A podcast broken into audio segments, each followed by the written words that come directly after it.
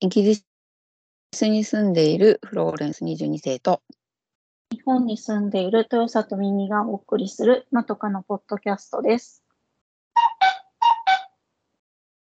メガネの時間。このコーナーはまとかのおメガネにかなったものことを紹介しながら暑苦しく語るコーナーです。すいません、頭から噛んじゃったけど、えっと、今回のお題は私、フローレンスが考えたんですが、日本でまだ公開していない映画、オッペンハイマーを見てきたので、ちょっとそれについて話したいと思います。はい。ネタバレしない程度に話します。ね。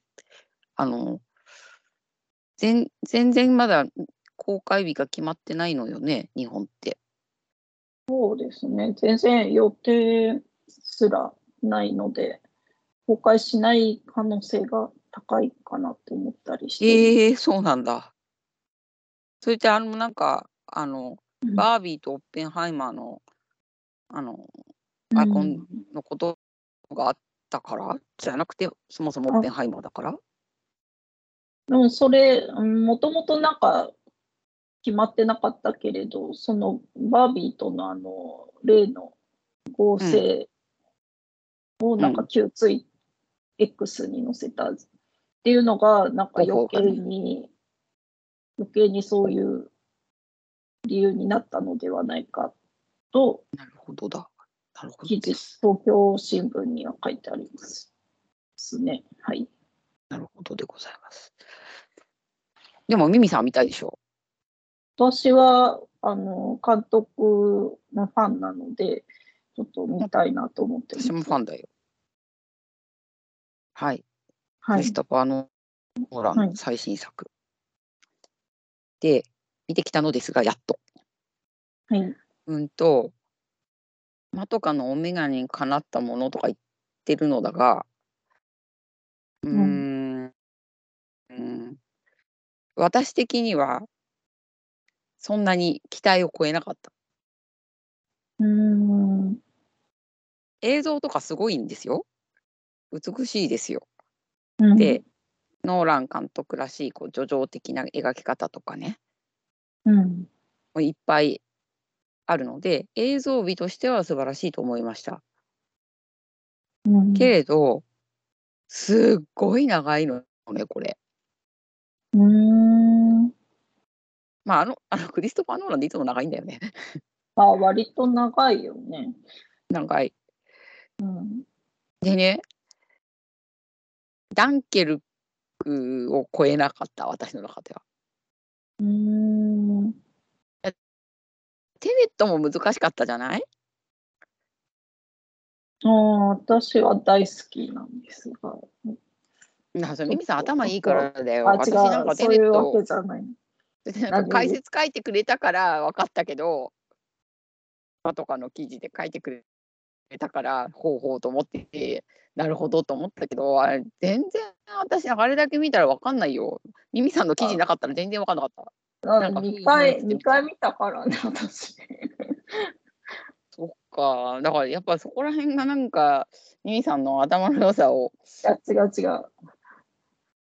頭がいいって言われてそうだねって、まあ、言う言えないと思うけけどさ、でも、普通理解不可能くないか、あれ。でもそのわけわかん、1回目はわけわかんないのも含めて面白いなと思ったから。うん、うんなるほどね。まあ、それはいいんですけど。けど、なでも、うんオッペンハイマーは、歴史的事実っていうか、実在にした人たちが出てくる映画だから、そのテネットみたいな、ね、奇妙奇天烈なことは、っていうか、あの、すすごいことは別別に起こんないはずなわけよ。うん。だけど、すごい分かりづらいのうん。のは、多分私が、その、基本的な知識があんまりない日本人だからかも。うん、なんかそうなのオッペンハイマーさんがいました。で、原爆を作りました。日本に2つを落としました。まではみんなしてるじゃん。うん。で、それは、あの、みんな知ってることなんだけど、それ以外の知識がね基本的にいっぱいないとすごくよくわかんないのよね。でなんでこんなに分かりづらいかっていうとものすごい予算をかけたものすごく長い地方対策だから登場人物がねすごいたくさんいんの。うん。重要な登場人物がいっぱいいんの。うん。で名前も聞いたことのないような重要な登場人物がいっぱい出てきちゃうから、まあ、私よくその背景を知らない私にとってね、と本当に俳優の顔だけで判別してるから、うん。えっと、この人なんでこんなに重要なんだっけっていうかいうのが全然だんだん分かんなくなってくるのよ。そんなにいっぱいいるんだ。いっぱい出てくる。長い間にいっぱい出てくるの。あのなんか重要そうな人たちが。うん。だからこれもうちょっと整理できなかったんかねって途中思った。おーうん、こうあの全然し知らないでも真っさでで見ちゃうとね分かんないことが多すぎてで先に私よりも先に見た人が似たようなことを言ってたわけ。うん。長い登場人物いっぱいあ出てくるその基礎的情報がないとその別にその英語に英語も難しいんだけど英語についていけないとかだけじゃないイギリス人とかでもなんか似たようなことを言ってたわけよ。後ろ知ってないと背景知ってないと結構ぐっちょぐちょになっちゃうよとかっていうのを聞いてたから私なりに結構勉強してたつもりだったのね。うん。でネタバレとかも全然知った上でまあネタバレっつっても実際の人だからさうん。あの事実だから別に口頭無形な物語とかに最強し執着するわけじゃないと思ってたからそのネタバレしてもいいやと思って私なりに結構勉強し勉強していったつもりだったのよ。うん。うんだけど全全然足りなかった。へえ。なので日本で公開された暁におすすめしたいのはですね多うん分ホームページができて、主要な登場人物が出てくると思うんですよ。うん。だその人多分全員それなりに調べて顔を覚えていった方がいいと思います。もう人物相関図みたいなのを握りしめてそうそう。に出てくる全部全部全部確認していった方がいい。うん。じゃないともう全然わかんないんだもん。うん。途中からあれとかって思っちゃもう思うこともできないようにあまたこの人この人ねって思うけどえっとこの人どんだけ何かで重要なんだっけ？とかってをと途中思い始めちゃうわけ。うん。でも私が英語で見てて結構これ英語が難しかったっていうのもあったからあの、うん。もしかしたらその字幕で見る場合にはもうもうちょっと楽だったのかもしれないのでもう一回ちょっと配信になったら英語字幕でいいから字幕付きでもう一回見ようかなって思ってる。でもでも3時間もう一回見直すだけの映画かなともちょっと思っちゃった。あ、そうなんだ。うん、だからそんなにみ魅力を感じなかったんだね私多う分。ん。オッペンハイマー様の人生については結構知ってから行ったからそこは謎出たんですよ。うん。であのネタバレししない程度につってもまあいいんだけどさああの大丈夫なんだけどうんあ。のオッペンハイマーが主役なんだけど、うん。もう一人主役がいるんですよ。でそれはとロバート・ダウニー・ジュニアが演じているストローズっていう人なの。うん。でこの人とオッペンハイマーの関係性は物語の肝になるのね。うん。だけどこのストローズさんルイス・ストローズさんっていう人なんですがは別に日本人があルイス・ストローズねっていうほど知られてる人じゃないからうん。この人についてううーんと調べていかないとさらっと描かれちゃってるシーンとかわかんないかも。うん。いっぱい出てくるからさらっと彼についてさらっとで描いてるわけじゃないんだよ。でもこの順序立てて一体この人がオペンハイマーとどういうふうに関わってるのかっていうのを調べていかないと少しあの前後したりもするからさ話が。うんなのですごいじ超この映画においては超重要人物。で、あそれはネタバレになっちゃうのか？そうでもない。んな何がこああ詳しく言うとってこと？うん。うん。なっちゃうから言わない。うん。けど、もう今見ると、やっぱりこの映画が公開されると見込んで、日本語でもこのルイス・ストローズさんについては結構記事が出てるから、うん。そういうのを読んでいけば、大体、ああ、なるほどなっていうのがわかる。うん。でも、よ調べてたつもりだったけど、全然もっともっと調べてからいけばよかったと思う。うん。ペンハイマーの人生とかは、ウィキペディアとか見ると結構ちゃんと詳細日本語でも書いてあるんだけど、それだけでは全然足りない。そうなんだ。とね、さ最初の2時間分ぐらいは、ウィキペディアで足りるかも。うん。でも最後の1時間分はすごくあの、アメリカに住んでて歴史、その戦前戦後ぐらいのことをよく知ってる人だったらは知ってるのかもしれないけど、一般的日本人は何にも知らないことだと思う。うん。だから少し勉強していった方が面白いかなと思った。うん。えうん、もうすごいお金かかってるのはよくわかる。だってもう結構こんな役にもっていうのにね、結構な俳優いっぱい使ってんだもん。ねマット・デーモンも出てるしね。マットデーモンはすごいいっぱい出てくる役だから、いい役です。そうん。すごくいい役ですけど、なんか短い、短いところにもちょろっと出てきたりとか、うんそれなりの人がね、なんか一人ずつミリオン以上もらってると思うと、もうそれだけですごいなとか思っちゃうわけ。あ、ゲイリー・オールドマンとかも出てあ、そうね。いっぱい出てるんですよ。る。軒並みケネス・ブラナー。ケネス・ブラナー。そうそう。出演短いけどいい役。とかね。すごいね。これだけ登場、大スターこれ。だけ見、キャストだけ見る見ても、登場人物がすごいんだなっていうのはなんか伝わってくおる。金いっぱいかかってる。うん。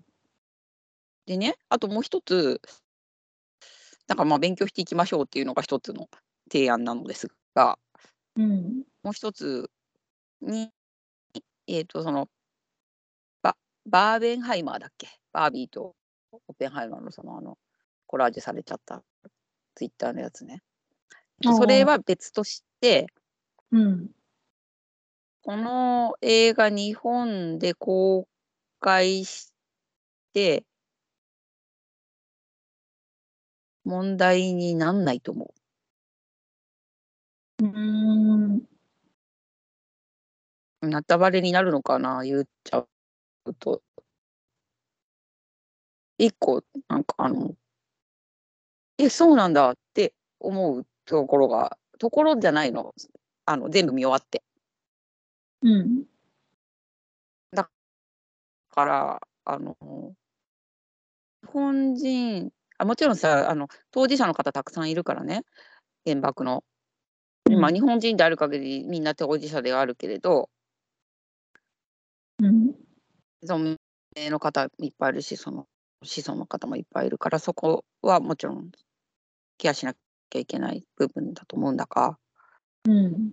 うん、あの、このオッペンハイマーを描くにあたって、日本人が、その、どういうふうにこ、その、日本の原爆について描かれるのかなっていうのは、まあ、思うよね。うん。まあそれに関しては、大、大丈夫だと思います。うん。大丈夫っていうのはあのこんな描き方して日本日本当事者である日本人日本についてどう考えてるのかなみたいな風な器具はみないないように描いてる。うんこの辺クリストファー・ノーラン賢い。うん賢いのか日本に興味がなかったのか知らないけど。まあ、え描きたい主軸がそこじゃなかったんだろうかなっていう気もする。全然違う。描きたかったのは、オッペンハイマーとその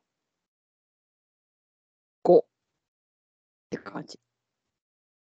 彼が、うんあその原爆作った後どうどうなったかとそれに関わる人々との結構大変なやり取り。うん大変な人生を送っちゃうのよ。原爆作ったことで、オッペンハイマーさんは。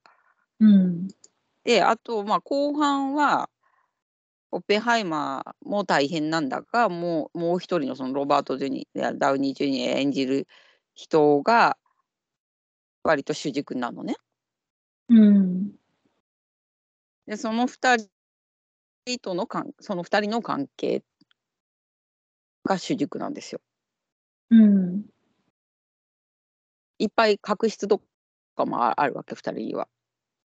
うんでそれが知らないとよくわかんなくて大変な巨作巨大作品だなっつって終わっちゃう感じ。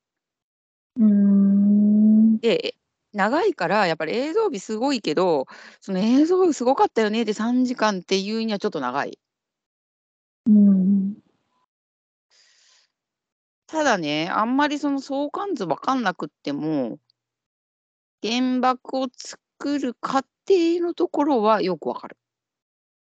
うんどういうふうにマンハッタン計画が進んでいったのかについては結構よくわかる。うんてか実験してるのね。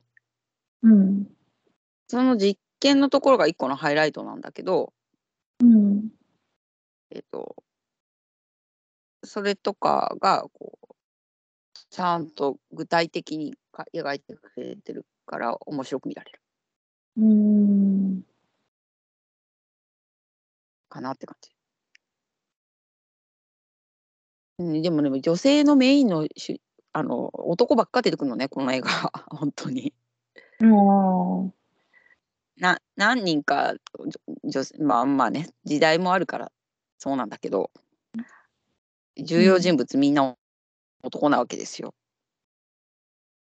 ーでうん奥さんとかは出てくるでしょ。で奥さんと元恋人だけがこう、まあ、あともう一つなんです研究員の中に女の人がいたりとかするんだけどうんでもその主役さ主役じゃなくてその次のサブキャスぐらいで出てくる女の人はその2人しかいないわけ。うんまあ、それってどうなのっていうのもあるんだけど。うん。どっちかっていうとその恋人だった方の人の方がううんとフィーチャーが当たってて。えー。そその人がちょっとじゅ重要なキーキーなんですよ。えー。なんだけど、えっと、フローレンス・ピューが演じてもうすごい体当たり演技で演じてるんですけどそれは結構あの込められてる意味はよく分かった。うんなかなかすごい。うんしかしお金かかってるよ。そうね、でもそのヒヒットしてしたみたいだから、回収はできてるんだろうけど。ああそうだねまあハイプってなんかその前予想予想っていうかあの、すごいすごいすごいすごい映画だっていうのはうん。こっちでもすごかったよ。うーん。で大画面で見た方がいいっていうのもずっと言われてたからみんな配信で見るけど時代だけど、まあ、映画館に足を運んだ人も多かった。うん。えで多分そうね映画館で見てよかったけど私にとってはまあちょっと難しかったから字幕が欲しかったから配信の方が良かったかなってちょっと後悔した。うーん。でもまあ日本でね字幕で見る人はその問題は別にないわけだから。日本で公開されんのかなでもされないのはちょっと残念かなって感じうクリストファー・ノーラン大好きな人たくさんいるしだからその私はダンケルクを超えなかったけどでもみ見て思ったほどじゃなかったけど見て後悔したではないんですよ見たから言えるわけだから。うん。うん。と思うから日本でも公開してほしいしまああのあのねあのコラージュの広告は良くなかったと思うけどすごく良くなかったけど。うん。でもバーベンハイマーって言葉が別に悪いわけでもないじゃない？例えばバービーとバあのオッペンハイマー一緒にしただけの。うん。言葉だから。うーん。どうなんでしょうね。あのどうだろう。2年後ぐらいにやるかしら うん。もうは配信の方が早くに。あでも配信はするか配信はすると、まあ、その制約っていうか別に配給会社関係ないから。そうなの？うん。だって配信権も配給会社が買うんじゃない？でそこから多分配信会社に売るんだよ日本の配給会社から売るのかしら。だから分からない。それはいろんなパターンがある。だから制作会社が権利を売るわけですよ。制作した方がね、うん。うん。だからそれは配信会社だけ別に言ったり全部まるっとオールライツって売ってそっから配信たらばテレビの配信権とかネットの配信権とか別個に売るとかそれいろいろんな売り方があるでも今ネットフリックスとかだと、ほらネットフリックスで買ってあ作ってうん。ネットフリックスで、はい、配信してしばらくは独占みたいな感じじゃない？うん。今回それがどうどういうふうになってるのかが分かんないからでもアメリカで配信が配信権を持ってるとしても日本の配信権とかそういうのは細かく売るはずなんですよ。自分のところであの日本語もつけてアメリカから配信しますよとかっていうんでない限りだからもうどんどんネット配信が強くなってきて、権利系は結構複雑に、私がそういう仕事してたとこよりは複雑になってんじゃないかなと思う。それがシンプルになってるか、全部まとめて一個が感じてるか、どっちかなって感じ。うん。どうなんだろうね。うんそうかな。映画館でできないぐらい、まあわかる、言ってることはわかる。映画館では配信しない、あの、配給しないけれど、うん配信だったらっていうのがなんかそういう感じだけどだんだん立場は逆転していくじゃん。映画館で見る人の方が少ないから配信しちゃうの方がまずいよねにな時代もこれから来るかもしれないけどうん。今配信の方がもうちょっと個人的なものみたいな感じのイメージがあるからなんか配信をするんじゃないのって多分ミミさんは言ってるわけじゃん多分。うん、あ私はなんかその配給会社を通さないから配信は割とそういう自由にできるのかなっていう気はしたけど。配給っていうのが映画だけのことではない。だからみんな配信とかも一緒だからさ。だから権利がどこ持ってるのかちょっとわかんないんで。うんわかんない。どうだろうね。うん、どうでしょう。でもまあそんな感じなので、あのぜひ勉強、見るなら勉強してから見てください。はい。という感想で、で、イギリス人2人と一緒に見に行ったんだけど、うーん。で、なんかわかんないところとか、後で一生懸命説明しあか聞いたんだけど、彼らも、うん。だからよく分かんなかったって言うから外人にとってもこの結構難しかったみたいな感じ外人というか英語ネイティブにも結構難しそうだったよ。うーん。なんでこんこんなこんななのとかって言うとなんか答えてくんなかったも分かんないとか言って。うーん。あ見たからじゃあその辺の背景がピピピピって分かるっていうほどクリアに私が思っ私が英語がネイティブじゃないか分かんないのかなって思ってたのとは違かったみたい。英語ネイティブでも分からなかったって言ってた。うーん。会話劇なところもあるから途途中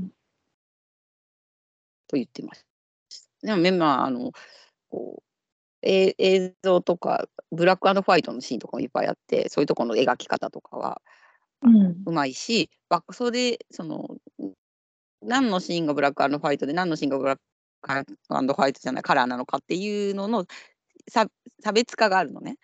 うーん。だからそれとかで少し分かりやすくもししてくれるのでそういうとこうまいなと思った。うん。いそう意外意外な意外なこうなんていうのかな。あのあこういうカラーと白黒を使い分けることで見てる側を分かりやすくさせるっていう手法はなんか面白いなと思った。うーん。それネタバレになっちゃうから言わうん。なんかモヤモヤする説明ですいませんね。ネタバレしないとこんなになっちゃうんですよ、いや、べいや、大丈夫なんですけど、見たい、いや、じゃあ見てみますって言えないところがもどかしい。あそうよね公開されるか分かんないんだもんね うん。うんだから VPN とか使ってアメリカ経由で見るとかだねうん。まだ配信されてないと思うけうん。ど。はい。でも、ダンケルクの方が良かったですと言い続ける私。でも、ユミさん、テネットの方がいいの？ダンケルクより。私ね、ダンケルク実はちょっと見てないんですよ。あ、そうだった。うん。ダンケルク良かったよ。うん、なんか、ちょっと、ちょっと構え、構えちゃうんだよね、その戦争映画。わかるよ。カロリー使えますよ、戦争映画は。なんか正座してみたいような気持ちだよね。うん、そうそうそうん、わかるわかる。でも見てよかった。う。うん辛かったけど。うん、はい。じゃあ、あちょっともやもやしながらちょっと待ってください。いつか配信もおは配給されて、あの、公開されることを願って。はい。ではまた来週お耳にかかります。さようなら。さようなら。